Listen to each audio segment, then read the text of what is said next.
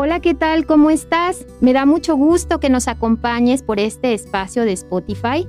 Mi nombre es Cintia Parra Zanoja y colaboro en la coordinación para la prevención y atención de las adicciones y conductas antisociales a través del Departamento de Adicciones, Delito y Violencia Intraescolar, que pertenece a la Subsecretaría de Desarrollo Educativo de la Secretaría de Educación de Veracruz. Esta coordinación, COPACA, tiene el propósito de llegar a ti para ayudarte a sensibilizarte, a que tú puedas comprender la importancia de la salud emocional en este tiempo. Por eso vas a encontrarte a través de este espacio muchos temas que te van a ayudar a mejorar tus habilidades para ser mamá o papá. Vas a poder identificar aquellos errores que te están alejando de tus hijos y podrás educar desde el amor, nunca desde el miedo. Nosotros fomentamos los buenos tratos y esperamos que este espacio sea de mucho aprendizaje. Vamos a comenzar. Vamos a seguir hablando esta semana de cómo podemos mejorar nuestras relaciones familiares en este tiempo de confinamiento. Y hoy nos ocuparemos de hablar de un error muy común en la familia que cometemos al comunicarnos y es el expresar el enojo como un medio de amenaza o de control.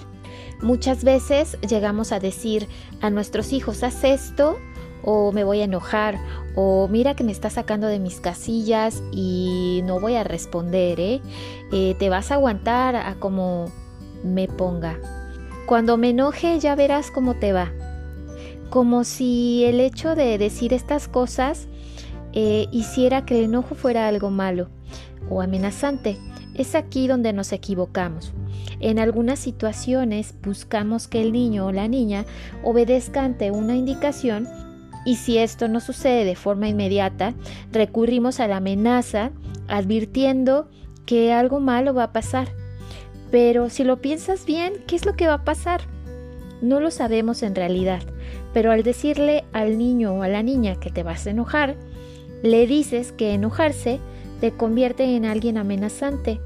Puede llegar a la conclusión de que el enojo es una emoción mala que no debe sentirse.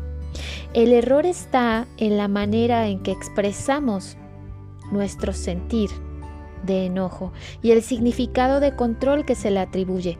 Esto solo genera miedo y sentir que debe complacerse para evitar conflictos. Si expreso mi enfado como si fuera el fin del mundo, seguramente aterrorizaré a quien esté conmigo.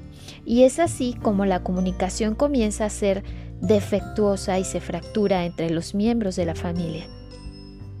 Por eso es necesario dejar de ver el enojo como un recurso que nos permite, entre comillas, educar la clave para comunicarnos mejor está en entender que no debemos presentar el enojo como algo malo, porque en realidad el enojo solo es una emoción que sentimos todos y no un recurso educativo ni correctivo.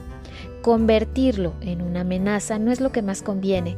Si quieres comunicarte asertivamente con tus hijos, es mejor no amenazar con que te vas a enojar, Esfuérzate en expresar cómo te sientes cuando no te escuchan o cuando no te hacen caso a lo que indicas. ¿Qué es lo que estás sintiendo? Solo dilo. Haz una pausa para expresarles cómo te hace sentir el que no realicen lo que les dices. Háblales de ti. Pierde el temor. Y después de hacer esto, puedes retomar la indicación con el canal de comunicación libre de enojo o con una intensidad menor. Puedes aprender a expresar tu enojo sin que sea esto una amenaza. Respira, atrévete a regular su intensidad, exprésalo sin convertirlo en una amenaza, pues esto alejará a tus hijos de ti. Aprende a manejarlo de esta manera y les enseñarás también a hacerlo ellos mismos. El enojo nos permite actuar con firmeza, sacar el coraje. De una manera positiva nos permite establecer límites, pero con una intensidad que no es adecuada puede lastimar y también ser amenazante. Toma conciencia de cómo expresas tu enojo. ¿Qué haces cuando te enojas? ¿Gritas? ¿Enmudeces? ¿Ignoras? ¿Golpeas? ¿Avientas objetos?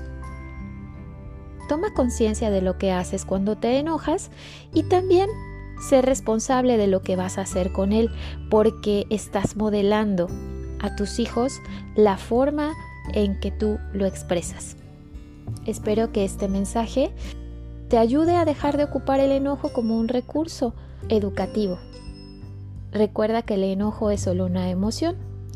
Me ha dado mucho gusto acompañarte esta tarde y espero que pongas en práctica lo que has aprendido en esta cápsula.